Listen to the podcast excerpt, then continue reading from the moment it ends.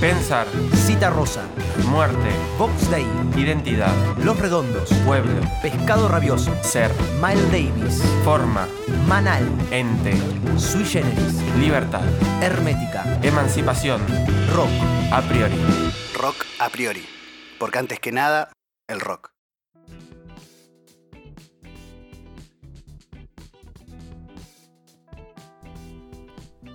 ¡Qué blues, papá! No, terrible, terrible. Ah, hermoso, me gusta esta banda, hermoso. me encanta, me encanta, me gusta mucho esta banda.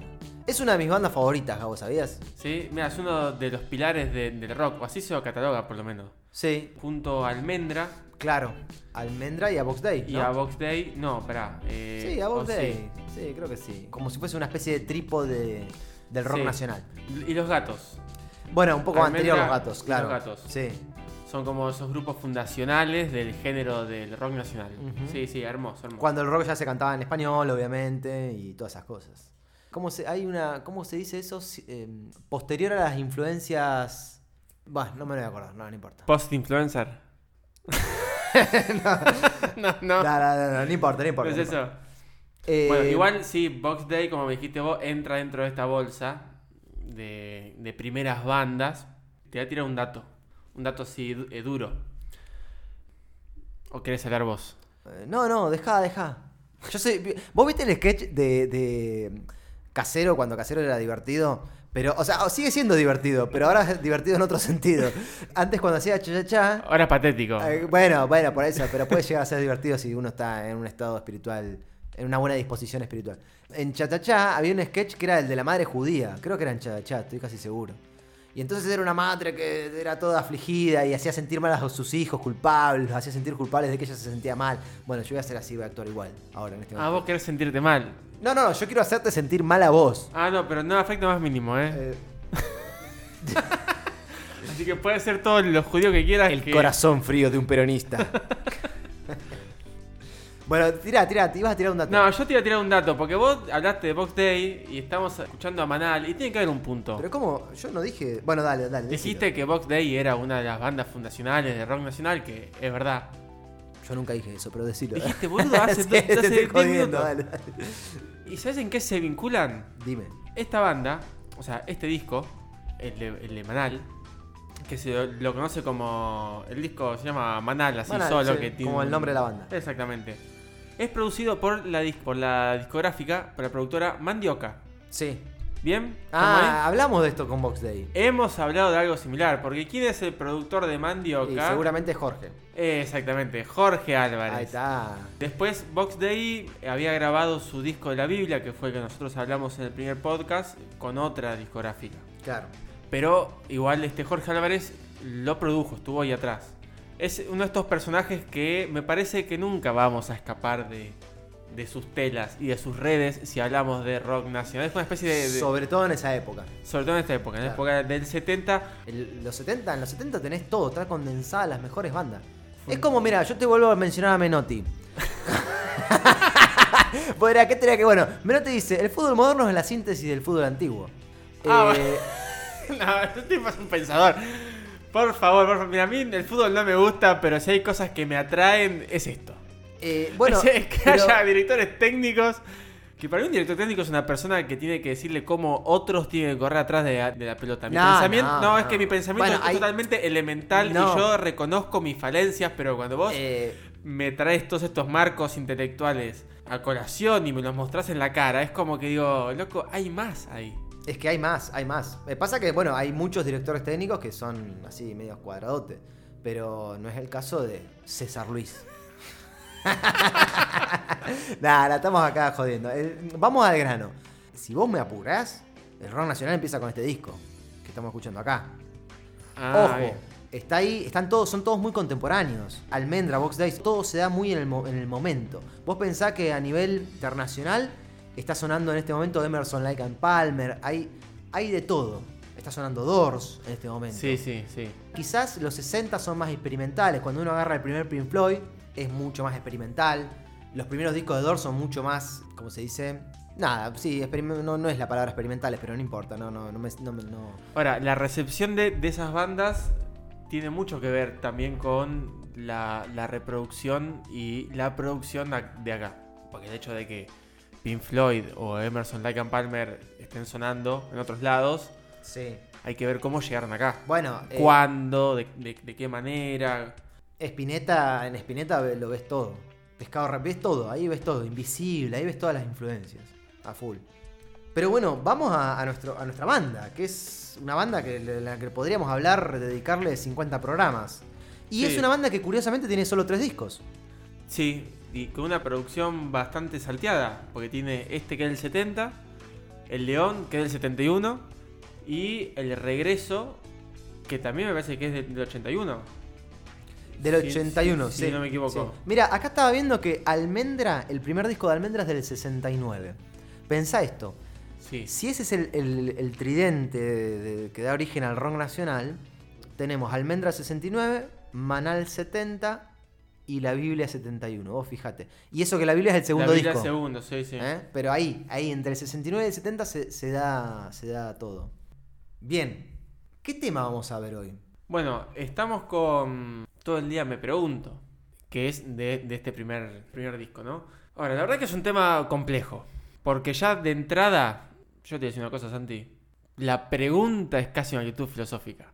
Ya el título nos da para pensar un montón de cosas. Sí. Sin embargo, Eh. uno cuando filosofa no está todo el día filosofando, porque generalmente uno en la mayor parte del día resulta que es un imbécil. Y, y, y solo en algunas brillantes ocasiones el filosofa. No, es que es verdad. Uno en la mayor parte del día está... eh, nada, está siendo un ser de lo más... Sí, este, sos, un ser, mu- pedestre. sos un ser mundano, y sí, a- a- sí, sí, sí, sí, pedestre. Es una linda palabra. Pe- pedestre. sí. Pedestre, sí. Pedestre, sí. es eh, sí, me gusta. Eh, Es como agreste, así como medio silvestre, va como que me conoces, como que haciendo su- su- su- las cosas naturales que le permiten mantenerse con vida. Claro, claro, pero medio que te imaginas así alguien como enojotas, ¿no? Como medio, medio dejado. Eh, bueno, Levantándose al mediodía, con el pelo parado, sí, sí, me gusta, me gusta. No, es una especie de casi un retrato nuestro, ¿no? estamos hablando de nosotros. Eh, no, no. Posta que, bueno, a ver, digo, uno, eh, acá el muchacho se pregunta todo el día. Igual yo quería decir una cosa más como de orden de la banda. Yo leí en algún lado, no sé si será cierto o no, creo que sí, que esta es- banda es la primera banda que canta blues en español. Lo que Ah, le da un. Para mí, eso es un. Es una medallita que tiene que. Nada, quizás es simplemente para, para.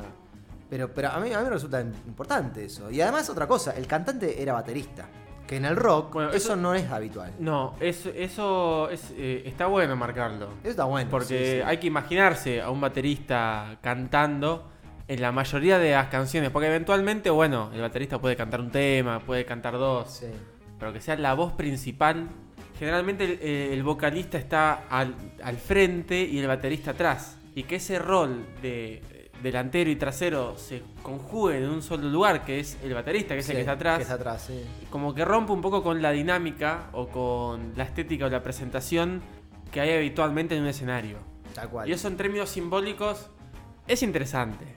No digo que hayan hecho una revolución con esto, pero es interesante Es interesante. Está, está bueno. pensar que los de atrás pueden ir a, eh, pueden ocupar los lugares de los de enfrente. No, y a mí aparte- me gusta porque bueno, viste cómo somos los peronistas. No, y además, en un, en, el- en un género que es el rock, donde siempre. ¿Quién es la estrella? Y eh, tenés el, entre el cantante y el guitarrista. Eh, sí, ahí está. El batero siempre es como que. De hecho, hay memes al respecto. Hay memes, he visto, he visto, sí, hay memes. Donde el, el batero, viste, de, de golpe dice. Aparece el bajista y dice, ah, ¿qué, qué estaban pagando? sí, sí, sí. Bueno, todo, todo así, bueno, cosas por el estilo, no importa.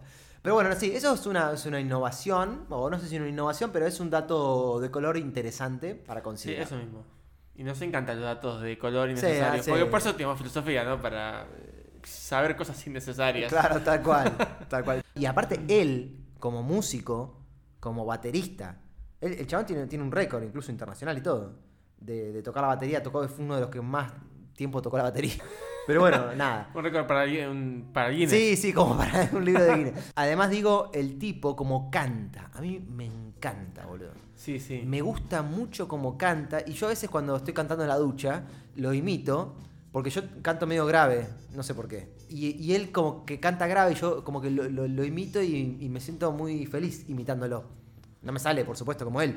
Pero me, me- me parece una manera de cantar blues muy hermosa. Es que tiene una voz muy ajustada para, para el blues y para el blues urbano y para el blues urbano melancólico, que es un poco el espectro que, que Manal in- intenta llegar, ¿no? O no, que hace, que representa.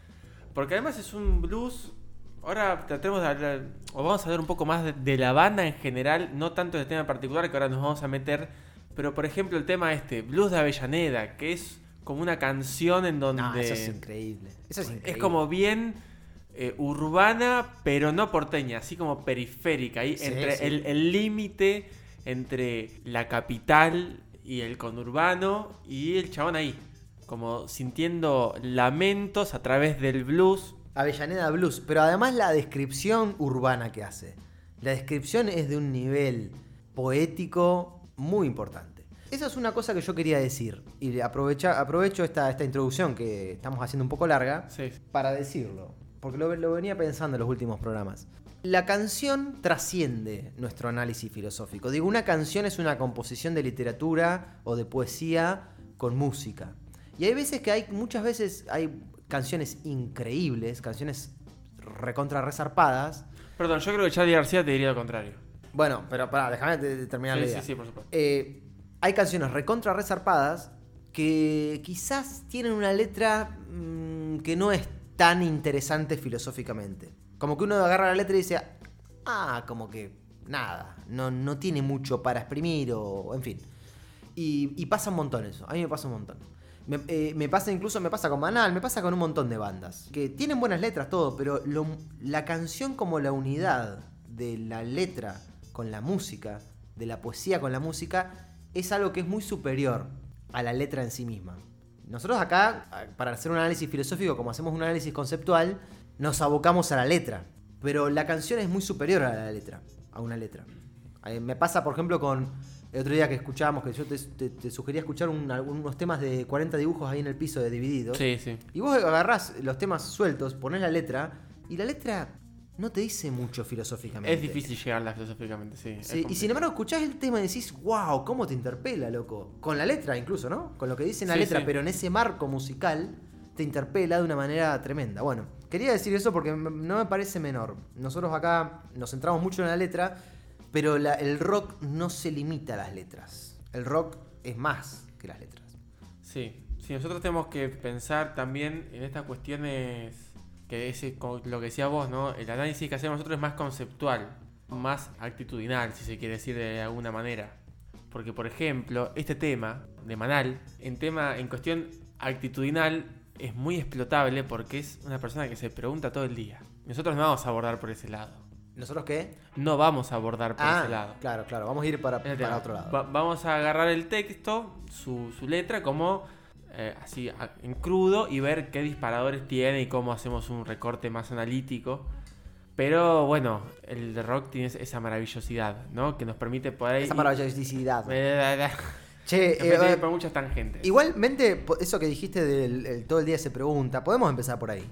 Porque, digo, vos eh, en un momento lo habías mencionado, de la, la cuestión de la pregunta como actitud filosófica. Es cierto, no nos vamos a centrar en eso. Mira, yo te voy a decir una cosa. A ver. ¿Qué podemos pensar?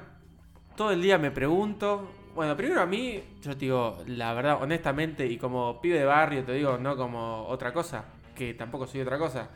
Muchas veces me pregunto por qué vivo así, y muchas veces me pregunto para qué vivo así. Es como una persona, yo me imagino, un, alguien que se lamenta mucho.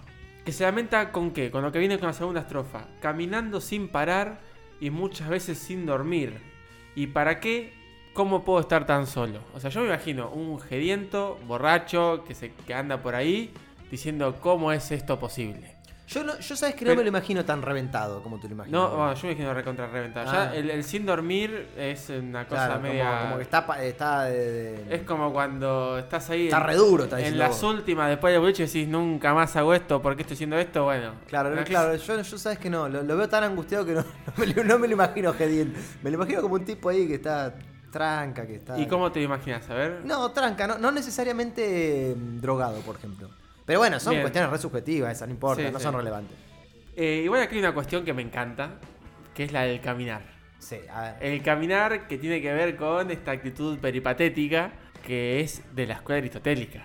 De los, pe- claro, la- de los De- peripatéticos. Que se llaman así, digamos que Aristóteles, que este, este filósofo de la Grecia clásica, del 5 antes de Cristo, como un pilar, ah, de- del 3, 4, ¿cómo me estás tirando todos los números, Santi? 3, 4, 5. No, Aristóteles No, pensaba que se murió en el 323 a.C. O sea, él es del siglo Eh, 4 a.C. Del siglo 4 antes de Cristo, bueno, más o menos por ahí. Platón que era el 5. Sí. Andaban por ahí. La Sí. Grecia clásica, digamos. Sí, sí, una Gre- sí, sí, Lo sí. que se- Platón es más clásica que Aristóteles. Aristóteles ya la Grecia esa estaba en- Estaba yendo a la, a la helenística. Claro, claro. Era, bueno, pero más o menos por ahí venía. sí, sí, sí. Nada, la cuestión que, el, que hacía este buen hombre, Aristóteles, eh, impartía sus lecciones caminando, con sus discípulos atrás. En el liceo, que En el era liceo. Un, un lugar además geográfico, o sea, así se llamaba su escuela, ¿no? Pero el lugar geográfico creo que estaba en las afueras de Atenas. Y era un lugar que él alquilaba, porque eh, pensaba que Aristóteles no era griego. Ah, no era no, propietario. era, no era teniente, no era teniente, no era ateniense. Ateniense. Entonces no era propietario, claro. No era propietario, ya tenía, había problemas de inquilinato de sí, hace- sí, sí. Eh, No es solo actual. y ahí estaba Dacal, la inmobiliaria Dacal. Que lo alquilaba Aristóteles y Sí, no que sabía la- cada dos sí, años. Exacto, exacto. Qué, qué cosas, eh. Qué cosas. Al final la historia se repite, dice Marx. Al principio como tragedia, la segunda vez como farsa. Bueno, este, entonces, ¿qué es lo, lo que hacía Aristóteles? Impartía sus clases caminando. Y ese ejercicio se llamaba peripatético. O sea, el grupo que lo perseguía era el, grupo peripatético. Por el peripatetismo, digamos, era esa idea de reflexionar a medida del andar. Hay algunos historiadores eh, de historia antigua, de, historia filosófica antigua, que eh, dicen y sostienen que él tenía problemas de digestión, por eso hacía eso. El chabón almorzaba y, después de almorzar tenía que dar sus clases y por eso las daba caminando para hacer bien la digestión, si no... Y porque no había Fernet en ese momento, ¿no? no había, fer- Capaz que no había Fernet, entonces sí, es no, verdad, no fumaba, que- qué sé yo. Hay tantas cosas que pueden. Bueno, en fin. Bien. Pero bueno, eh, eso tiene que ver con Aristóteles, con el Fernet y con el rock nacional. Fíjate cómo todo está Sí, conectado. está ¿no? todo muy conectado. Eh, sí. Esto hay que mandárselo a Capuzoto así, de una, de una. Pero bueno, vamos a ver, eh, a adentrarnos en esta canción. Porque nosotros no nos vamos a quedar en la actitud del todo el día me pregunto. Vamos a ver qué le pasa a este buen hombre que A se ver, pregunta todo el día. A ver, hay que decir una cosa. A ver, ¿qué querés Que- decir? Yo quiero decir esto. El hombre este, este ser humano, está angustiado. Ser humano, vamos a ponernos en esos términos porque no sabemos qué es. No, no sabemos. Pero sí sabemos que está angustiado. Está angustiado y. Bueno, hay un, hay un tópico en la filosofía, un lugar muy común. Esta cuestión de los orígenes de la filosofía se me ocurría. Viste que hay un- este cuentito de que la filosofía nace del asombro, la duda y Sí, las situaciones la, límite. la tesis de Jasper. Claro, exacto, exacto. En las situaciones límite está un poco esto que tiene que ver con la angustia. Todo el día me pregunto, el tipo está angustiado y todo el día se pregunta por qué vive así. Claro, es la pregunta por el por qué. La pregunta por el por qué, pero la hace desde la angustia. Sí. Porque la angustia puede ser una fuente del filosofar. Sí, Eh, O sea, la angustia o te deja de cama o te tirás bajo un tren, o, O también- remontás de alguna o- manera. o, claro, o- Mm. o te dispara alguna dimensión filosófica. Evidentemente, en la canción se ve este disparador de una dimensión filosófica. Por eso lo conectaba con la cuestión de las situaciones límite.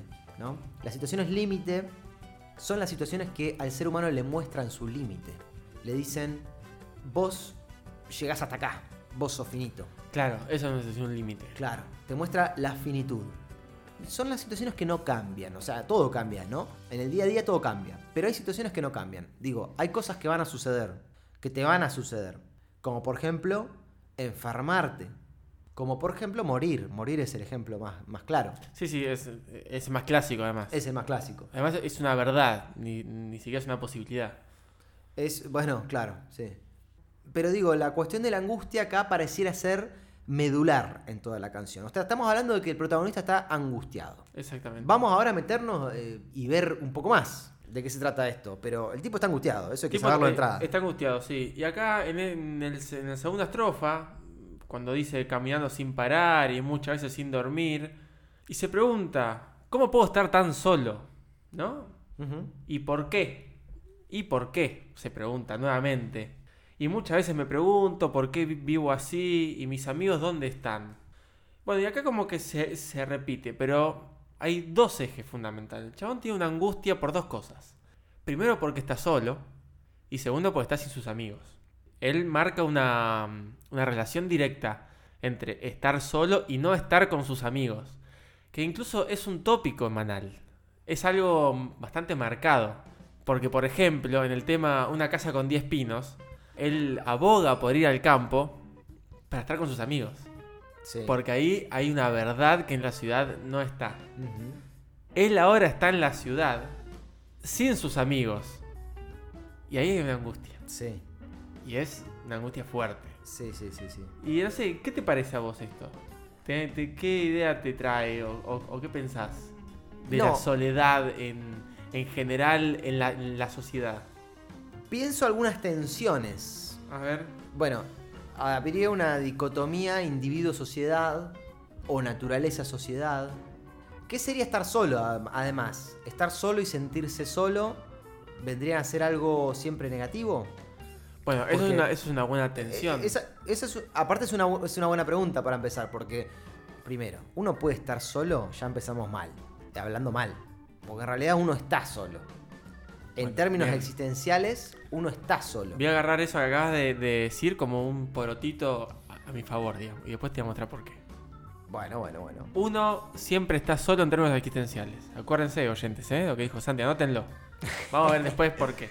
Uno, uno siempre está, está solo. De hecho, hay, hay muchos temas de rock que hablan de esto, no solo, no solo Manal.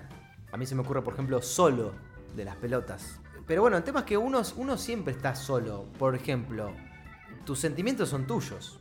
Vos los podés comunicar, es verdad. Vos te podés expresar, todo bien. Pero hay algo muy privado que vos no, no podés llegar a transmitir. Hay algo que no, no es intransmisible, digamos. Y por ejemplo, hay algo en términos de vivencias, eh, la muerte, por ejemplo. La muerte, uno habla en, términos- en términos genéricos, la muerte, pero en realidad es tu muerte. Sí, sí. Tu muerte es tuya. Lo que vos vayas a sentir, vivir, presenciar, eh, pensar en el momento de tu muerte, lo vas a saber solo vos. Yo no. Aunque, te ve, aunque vos puedas transmitir capaz que con, tu cara cosas, ah, capaz que puedes hablar en ese momento, no sé, lo que sea. Pero es tu muerte, es tu momento. Es un momento tuyo. Incluso es muy fuerte cómo lo reciben otros. Porque cuando, suponete que entre nosotros dos, uno de los dos se muere. Y vos decís, está bien, suponete que, que- que- que me muero yo. Es mi muerte, es como yo transito el momento hasta llegar a, a ese punto. Y después lo que queda en vos también es individual. Cómo vos transitas mi muerte Sí. es también un, un tránsito individual que va a concretar un montón de situaciones que fuimos construyendo juntos. Es como un momento de síntesis. Sí, sí, sí. Igual no vamos a bueno. hablar de, de la muerte no, no, ahora, no, ¿no? no, Pero obvio, obvio, obvio. Es como es, eh, está bien, está bueno esto que decís vos de que mm, de estas cuestiones eh, individuales o de estas cuestiones personales que no se pueden compartir.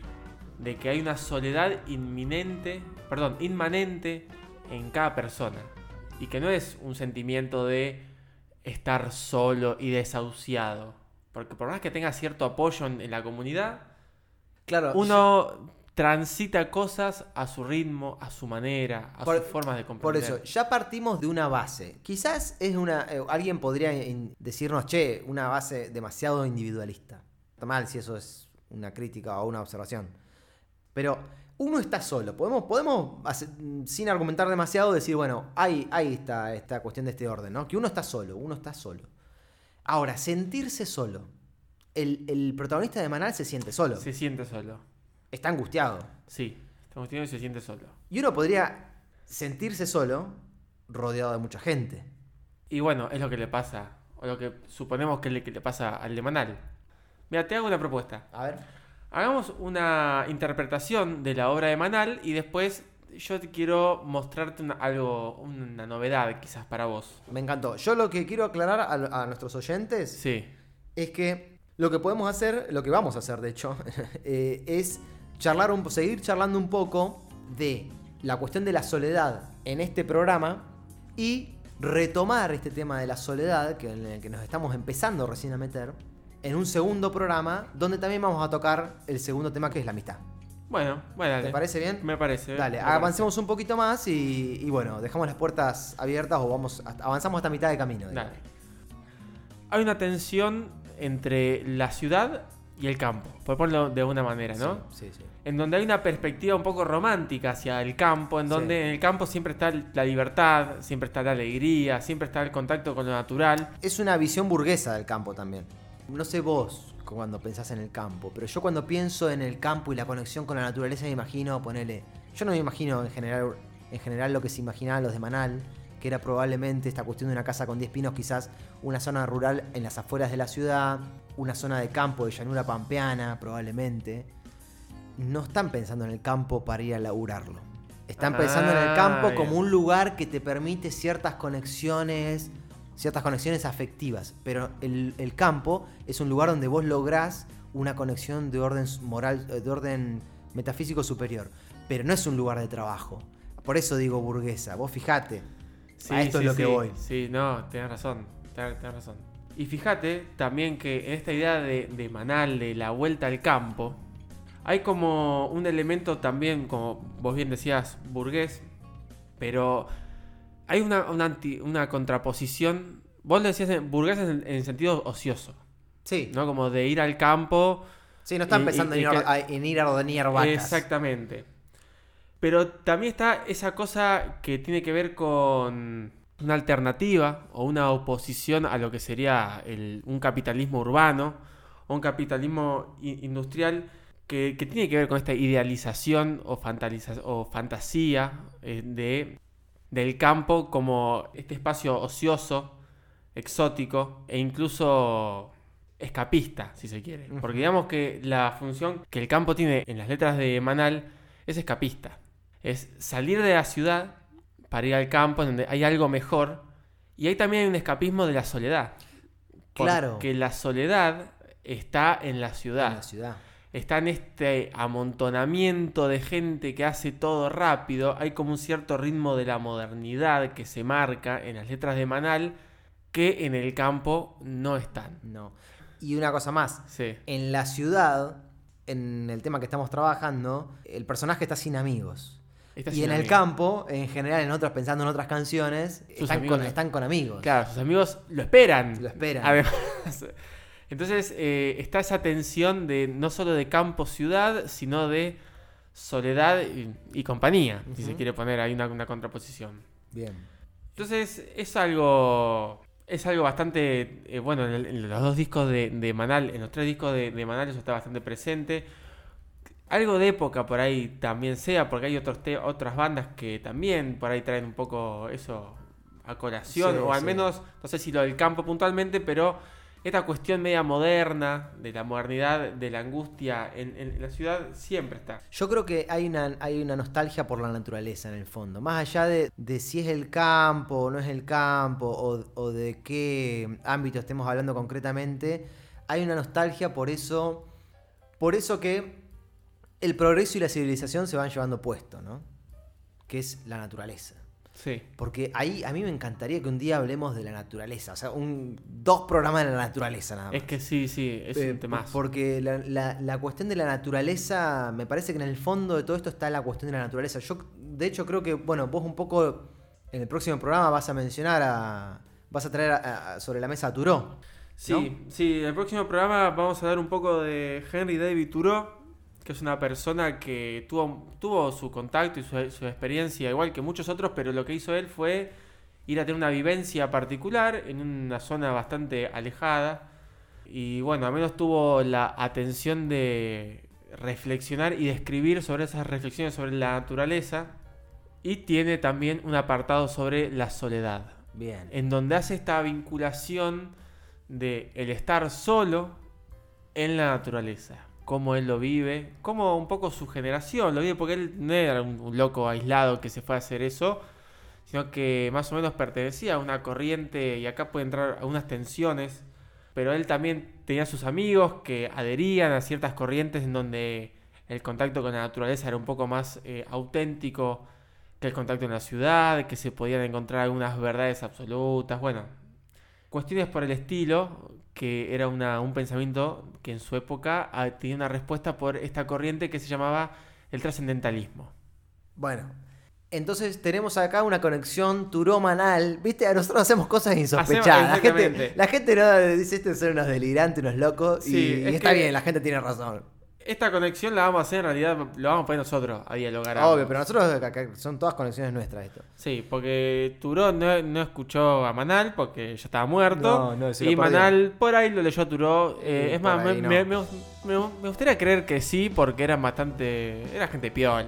Y más los que se, se juntaban con este Jorge Álvarez, que manejaba una, una editorial, que andaban ahí en contacto con literatura también. Vamos a hacer dialogar un poco a Turó con Manal. A Dale. ver qué tienen para decirse. Me encantó, me encantó. Bueno, entonces el próximo programa vamos con eso directamente. Dale, entramos de lleno. te mando un gran abrazo. Y bueno, igualmente, Santi, que tengas una buena noche, un buen día, un buen lo que sea. Sí, Hasta la próxima. dale, abrazo.